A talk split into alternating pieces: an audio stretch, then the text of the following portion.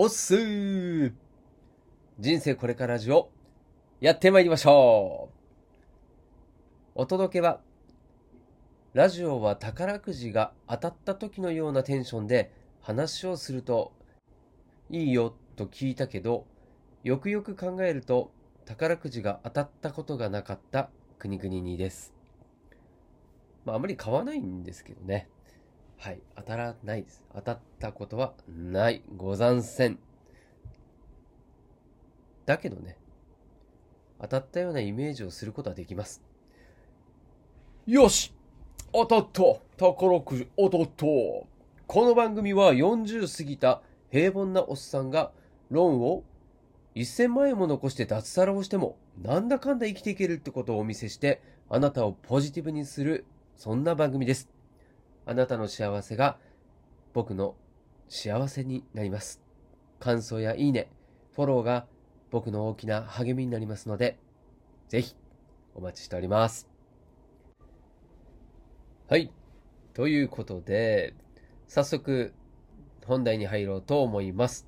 で今回はですね、飲食店は商品の値上げをする勇気を持つべしというお話になりますが、僕がですね、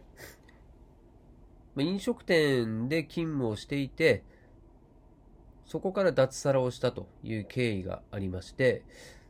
まあ、今回はその中でですね、まあ、その経験してきたその状況と、今のこのコロナの状況っていうのが、まあ、すごいですね、あ似てきてるなっていうふうに感じたんですね。で、まあ、僕の場合ですと、脱サラしたきっかけっていうのがまさにこのコロナのですね、感染が拡大した時から始まって、まあ、本業のその飲食店の売り上げがもうガタ落ちしたんですよね。これも、まあ、原因自体はコロナというよりはその後のですね、外出外出自粛により売り上げが大幅に落ち込んだという、まあそれによってですね、まあ、その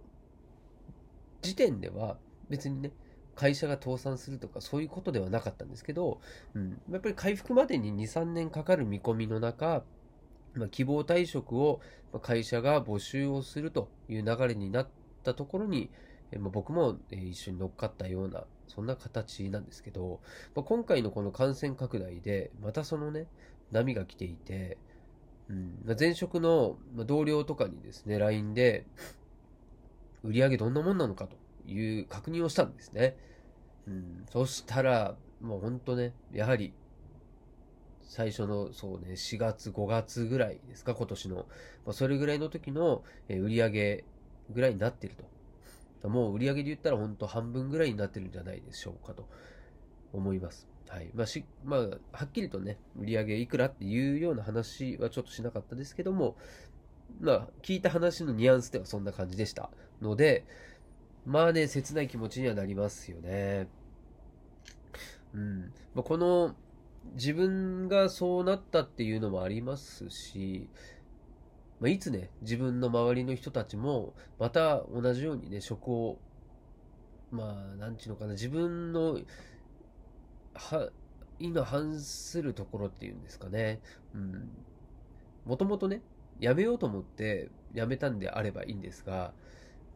うん、そうではなくてね、自分がまだ続けていこうとしていた中で、辞めなくちゃいけなくなった時のショックっていうのは大きいと思うし、その後のね、生活っていうのもありますから、やっぱりね、同じところで働いていた人たちのことは、まあ、心配は心配であるので、まあ、ちょっとね、ふとそんな話を聞いたので、まあ、今回、こんな取り留めのない話もしてみたんですけれども、ただ、ここからはちょっとですね、まあ、そのことをヒントにというか、まあ、ちょっと、まあ、皆さんにも関係してくるような話をしたいと思うんですけれども、以前ですね、堀江堀江門さんがこんなことを言ってたんですよ。飲食店は値段を上げる勇気を持たないから、今のような状況になっているという話だったんですよね。で、どういうことかというと、飲食店の構造上の問題っていうのがまずあって、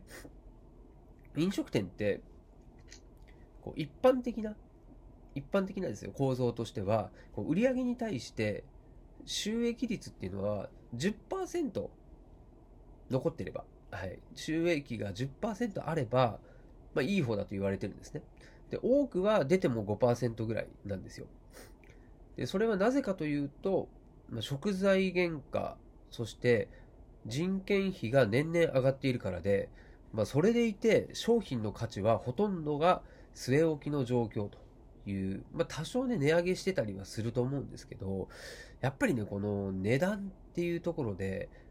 上げづらいっていうね、ジレンマがあります。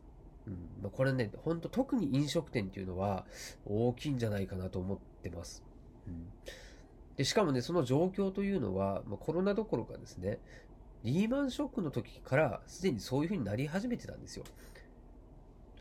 で、まあ、その頃から、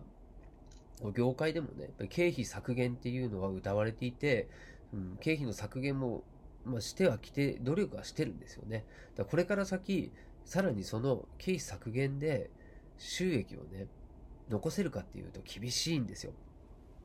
でなると、もうどうするかって言ったら、売り上げ上げるしかないんですよね。でも、お客様、客数は増える見込みがないこの今のご時世ですよ。もう値段、値上げするしかないじゃないですか。値段を上げる。で、今の飲食店の料理の品質、